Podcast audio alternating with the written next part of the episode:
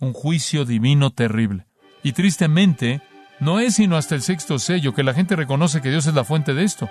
Y usted hace una pregunta, ¿verdad? ¿Hay alguna esperanza para nuestro mundo? Y la respuesta es no, no hay esperanza, esto va a venir, esto es inevitable.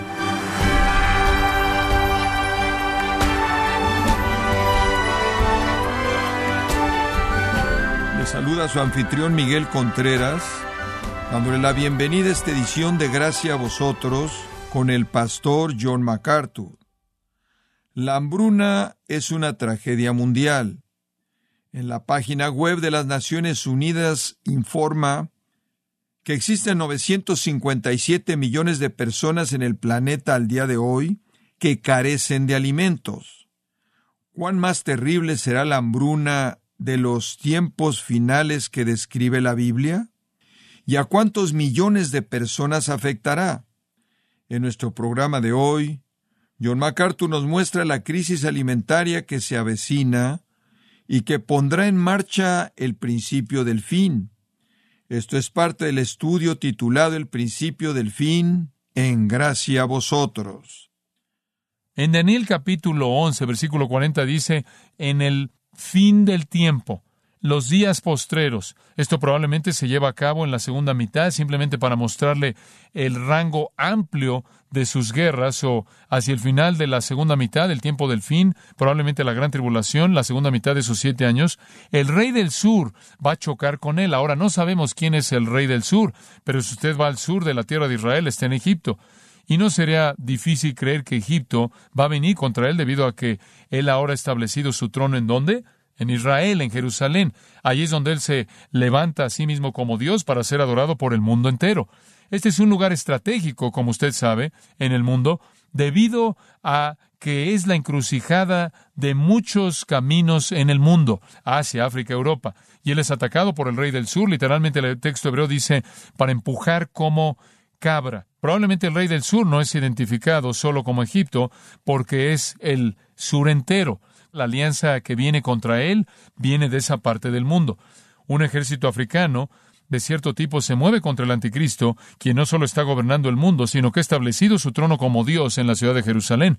Y también notará en el versículo 40 que el rey del norte va a venir contra él. ¿Quién es? Bueno, algunos creen que es Rusia. Hay toda razón para pensar que podría ser porque habla de estar en el norte y eso está en el norte. También es razonable suponer que podrá ser otra conspiración árabe. Dice usted, ¿por qué es llamado el rey del norte?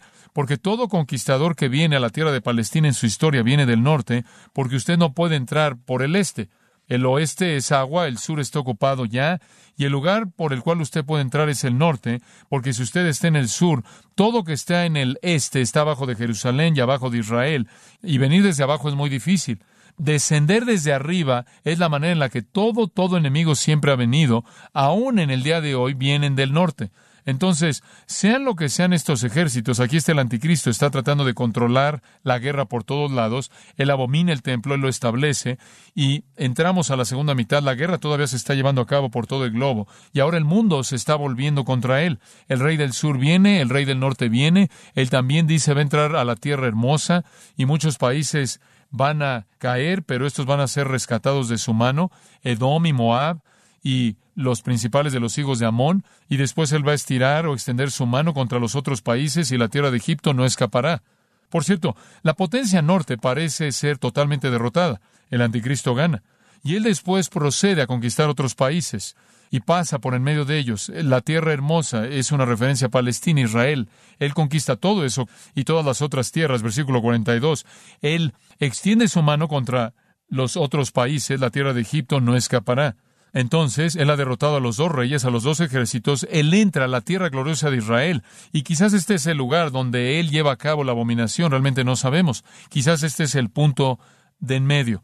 Es difícil estar seguro de eso. Quizás ya sucedió para el tiempo en el que esto sucede. ¿Qué razón habría para que el sur empujara de esa manera y el norte empujara de esa manera si él no ya hubiera establecido su poder en ese lugar. Entonces es difícil saber. Pero él ha profanado el templo. Él se ha establecido como Dios. Si usted quiere leer de esto, lee Apocalipsis 13, 7. Él es el Dios soberano invencible en su propia mente.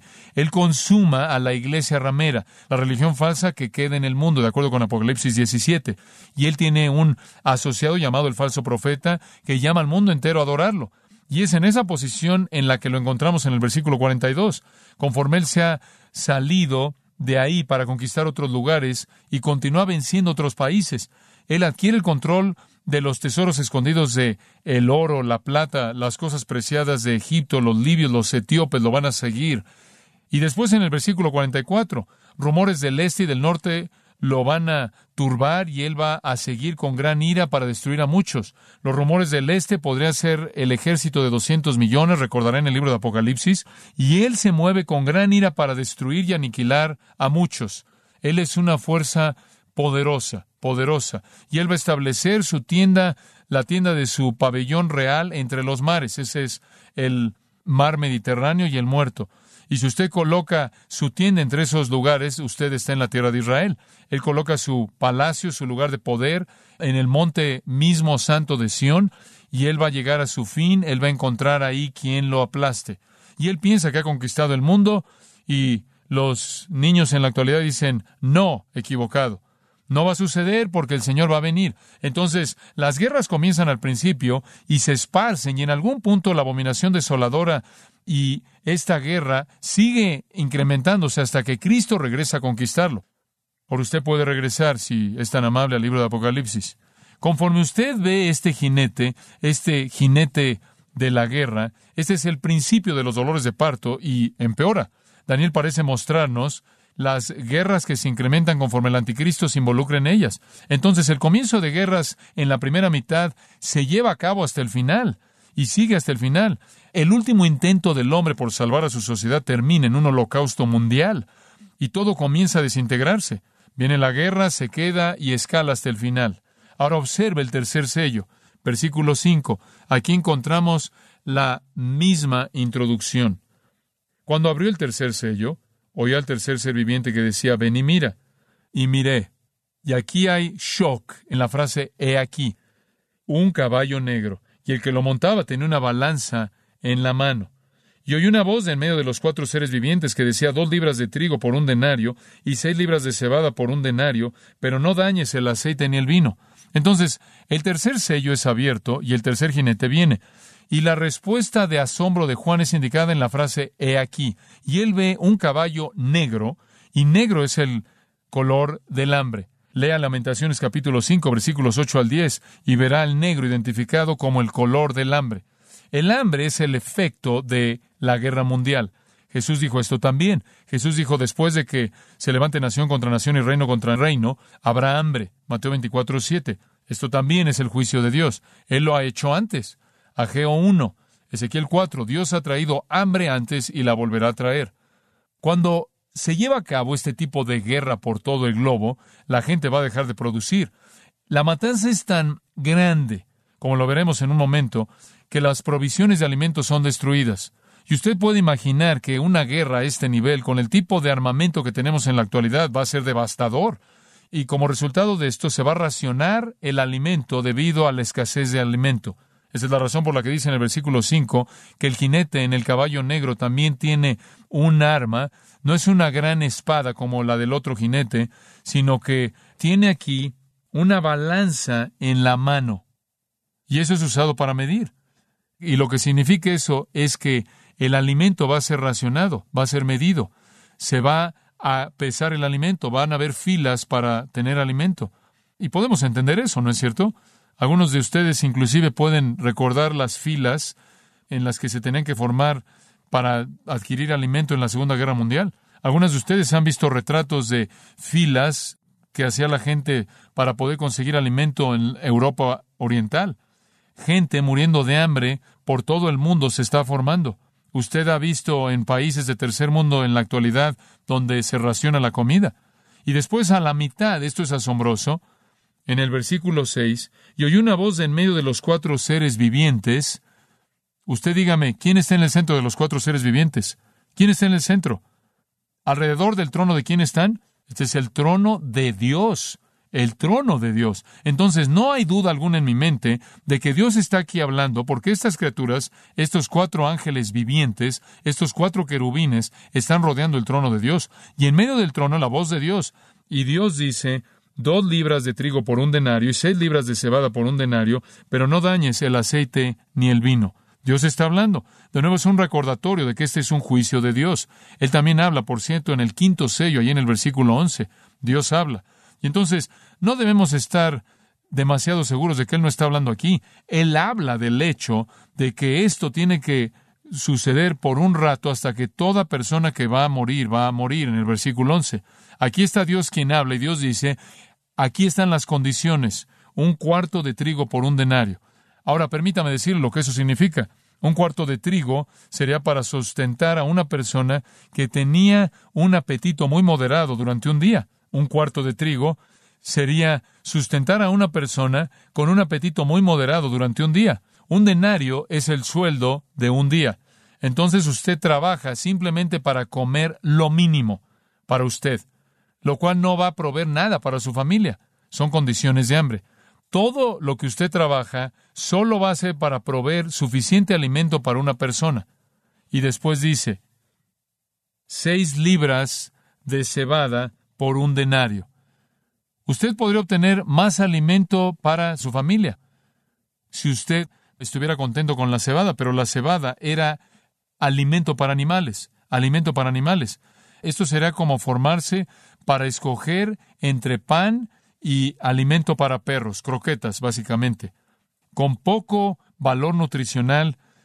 La cebada era más barata, por lo menos una familia podía comer así, pero eso demandaría todo su dinero por seis libras, lo cual alimentaría a tres personas con comida para animales.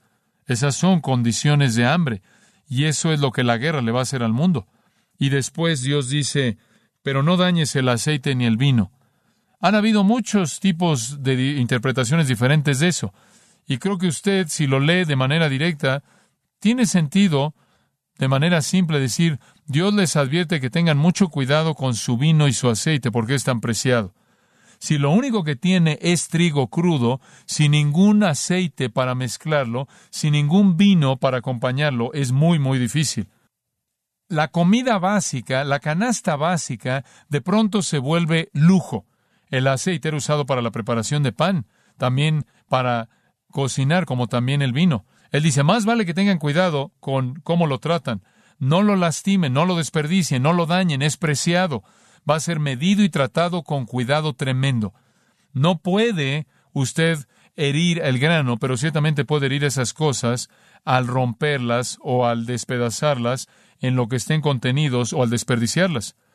Esto es verdadera hambre, verdadera hambre un hambre global que viene rápido. La paz mundial, la guerra mundial, el hambre mundial, y ni siquiera ha salido de los primeros tres y medio años de este periodo. Finalmente, el último jinete, el cuarto sello, versículo 7, el mismo escenario exacto. Cuando abrió el cuarto sello, oí la voz del cuarto ser viviente, y ahora sabemos por qué son cuatro, cada uno tiene un, una función que jugar aquí, que decía, ven y mira. Él está mandándole al siguiente caballo y al jinete. Miré, y he aquí, esto ha sido traducido de varias maneras, un caballo amarillo o pálido. Le puede interesar saber que la palabra griega es cloros, de la cual obtenemos clorofila o cloro, y normalmente se asocia con qué color? Verde, una especie de verde amarillento pálido. De hecho, esa palabra cloros aparece varias veces en el Nuevo Testamento en conexión con la vegetación o el pasto o la hierba como en Marcos 6:39 y Apocalipsis 8 y Apocalipsis 9. Entonces, él ve este caballo pálido verde. Y el que lo montaba tenía por nombre muerte, y el Hades le seguía, y le fue dada potestad sobre la cuarta parte de la tierra, para matar con espada, con hambre, con mortandad y con las fieras de la tierra. Aquí está el jinete pálido, verdoso, descomposición, un cadáver. Y de manera apropiada el que se sentaba tiene el nombre Tanatos, Atanatos, muerte. Lo que sigue a la guerra es hambre. ¿Y qué sigue al hambre? ¿Qué? muerte, muerte. ¿Y qué sigue en la muerte? El Hades. Esta es otra palabra simplemente para la tumba. La tumba viene, por así decirlo, viene el que escarba la tumba con su pala para recolectar los cuerpos que la muerte destruye. El Hades es el asociado correcto de la muerte. Usted los encuentra juntos en el capítulo 20, versículo 13. El Hades es el asociado de la muerte.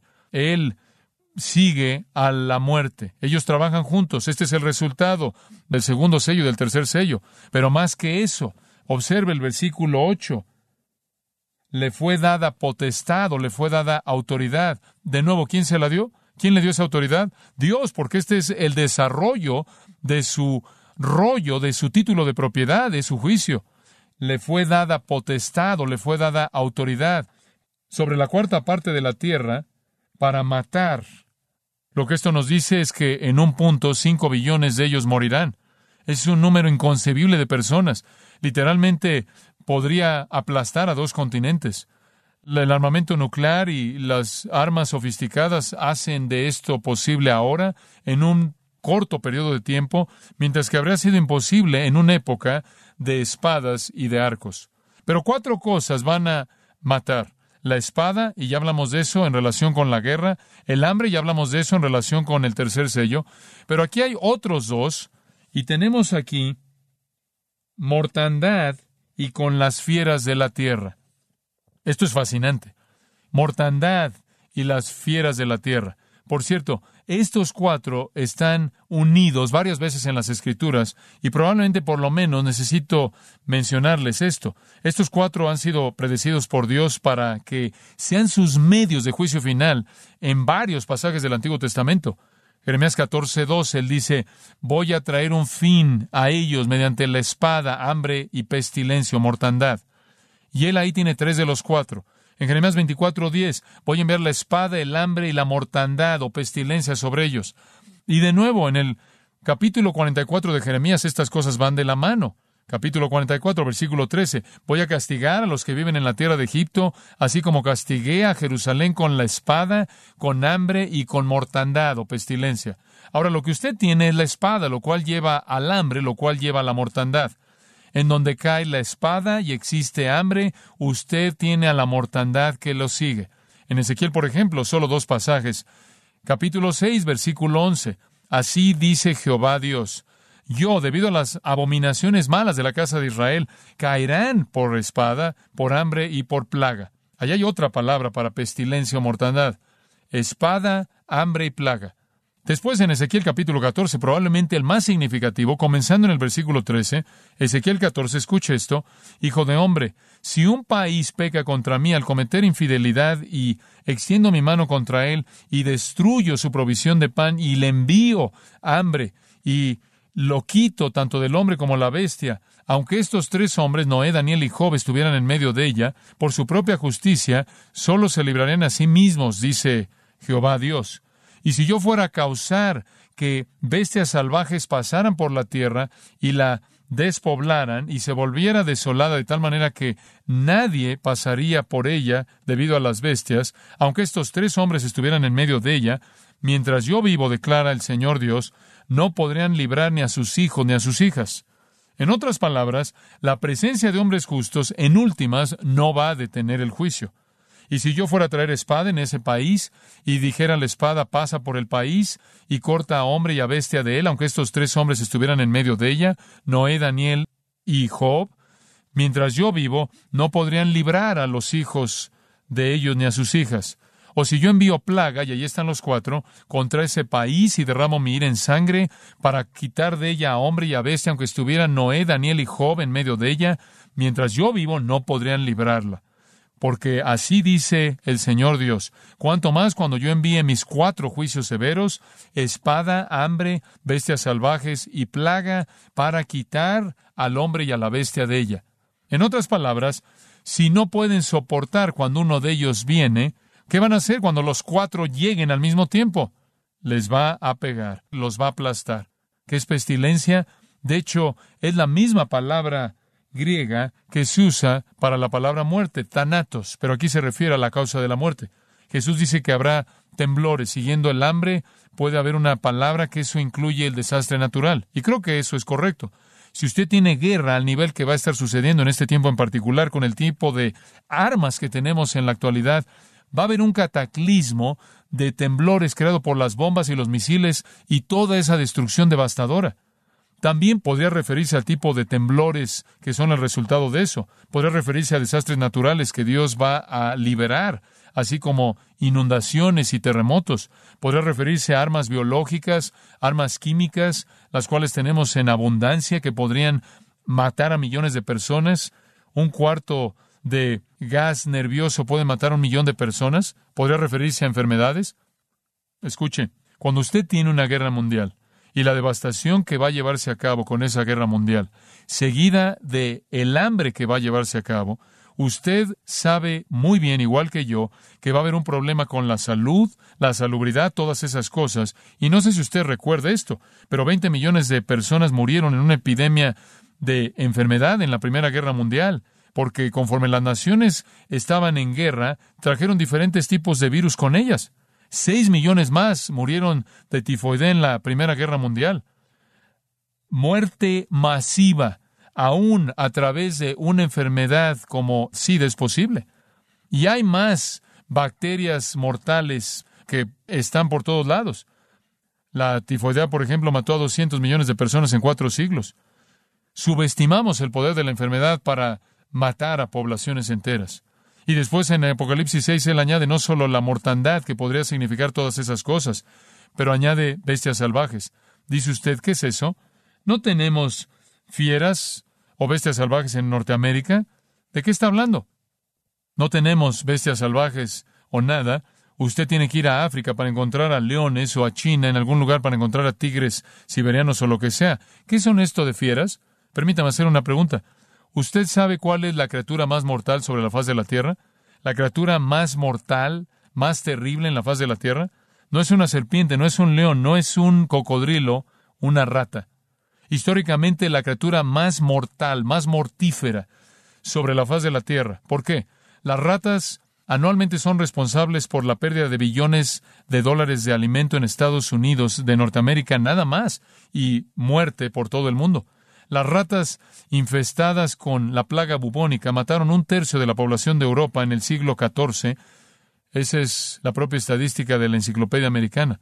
Las ratas pueden ser portadoras de hasta 35 enfermedades al mismo tiempo, y lo que es sorpresivo, si 95% de la población de ratas es exterminada en un área dada, se va a reemplazar a sí mismo en menos de un año ha matado a más personas que todas las guerras en la historia y siempre hace su hogar en donde viven los hombres. Con la guerra y el hambre y los terremotos, ahí va de la mano la salubridad. No hay medicina, las condiciones de vida descienden a un nivel primitivo y las ratas pueden ser las fieras que están ahí matando. Un juicio divino terrible. Y este es solo el principio, solo el principio. Más por venir. Y tristemente, no es sino hasta el sexto sello que la gente reconoce que Dios es la fuente de esto. Y usted hace una pregunta, ¿verdad? ¿Hay alguna esperanza para nuestro mundo? Y la respuesta es no, no hay esperanza, esto va a venir, esto es inevitable. Usted hace otra pregunta, ¿hay alguna esperanza para mí? La respuesta es sí, sí. Es sorprendente que el escritor de Hebreos dijo, ¿cómo escaparemos si descuidamos una salvación tan grande? Y la respuesta es no, no escaparemos pero Jesús ha provisto un camino para escapar. Padre, gracias por el regalo de Cristo y su provisión. Cosas aterradores, cosas terribles le esperan al mundo, y tú las has presentado aquí, pero no lo reconocen. Aquí es a donde van y no sabemos cuánto tiempo va a pasar antes de que comience, pero Señor, te damos gracias porque nos has librado de tu ira terrible, del día del Señor, del día del juicio terrible. Nos has librado a través de Cristo. Te damos gracias por la salvación que Él provee, que nos salva de la ira venidera, incluyendo ese infierno eterno, ese juicio eterno, porque solo en Cristo podemos escapar. Te damos gracias porque algún día Jesús va a venir y va a congregar a los suyos a sí mismo y a su presencia antes de este terrible, terrible capítulo final de la historia humana antes de que se lleve a cabo. Te damos gracias porque en Cristo podemos vivir en esperanza y no en temor. Y queremos estar en ese escena en el cielo y estar cantando, digno es el Cordero que fue inmolado, de redimir, y ser parte de los benditos y no de los malditos. Y te damos gracias porque esto es provisto en Cristo a través de su muerte y su resurrección, porque Él se entregó a sí mismo por nuestros pecados. Quiero convertir esa oración a nivel personal en su corazón. ¿Conoce usted a Cristo?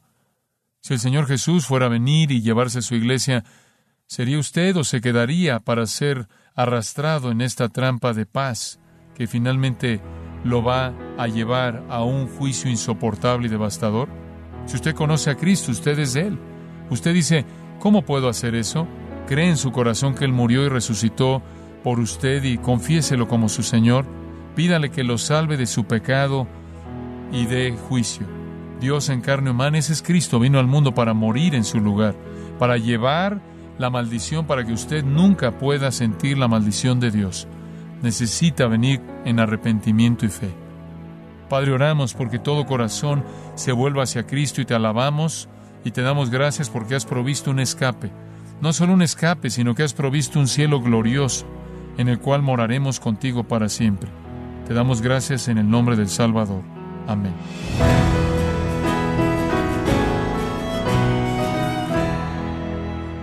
MacArthur nos mostró que en los tiempos finales lo que sigue a la guerra es el hambre y que después de la hambruna viene la muerte. Este mensaje es parte de la serie El principio del fin, en gracia a vosotros. Y quiero recordarle, estimado oyente, que tenemos a su disposición el libro Escatología y Profecía. En esta completa obra escatológica, John MacArthur nos enseña acerca del arrebatamiento de la Iglesia, la tribulación y la segunda venida de Cristo, haciendo también un repaso a las profecías del Antiguo Testamento sobre los eventos finales. Adquiéralo en gracia.org o en su librería cristiana más cercana. También puede descargar todos los sermones de esta serie El principio del fin, así como todos aquellos que he escuchado en días, semanas o meses anteriores, y le recuerdo que puede leer artículos relevantes en nuestra sección de blogs ambos en gracia.org. Si tiene alguna pregunta o desea conocer más de nuestro ministerio, como son todos los libros del pastor John MacArthur en español, o los sermones en CD que también usted puede adquirir, escríbanos y por favor mencione la estación de radio por medio de la cual usted nos escucha en gracia a vosotros. Es importante conocer no solo el país y ciudad de donde usted nos escucha, sino también la radio. Para quienes contactan nuestro ministerio por primera vez, pueden solicitar una copia del mensaje de promoción sin costo alguno, un mensaje por oyente únicamente. Si usted vive en los Estados Unidos o Puerto Rico, escríbanos a Gracia Vosotros, P.O. Box 4000 Panorama City, California 91412. O puede escribirnos a través del siguiente correo electrónico radio arroba. Queremos agradecerle su tiempo y sintonía en nombre de John MacArthur y del personal de este organismo e invitarle para que nos acompañe en la próxima edición y así juntos continuar desatando la verdad de Dios un versículo a la vez, en gracia a vosotros.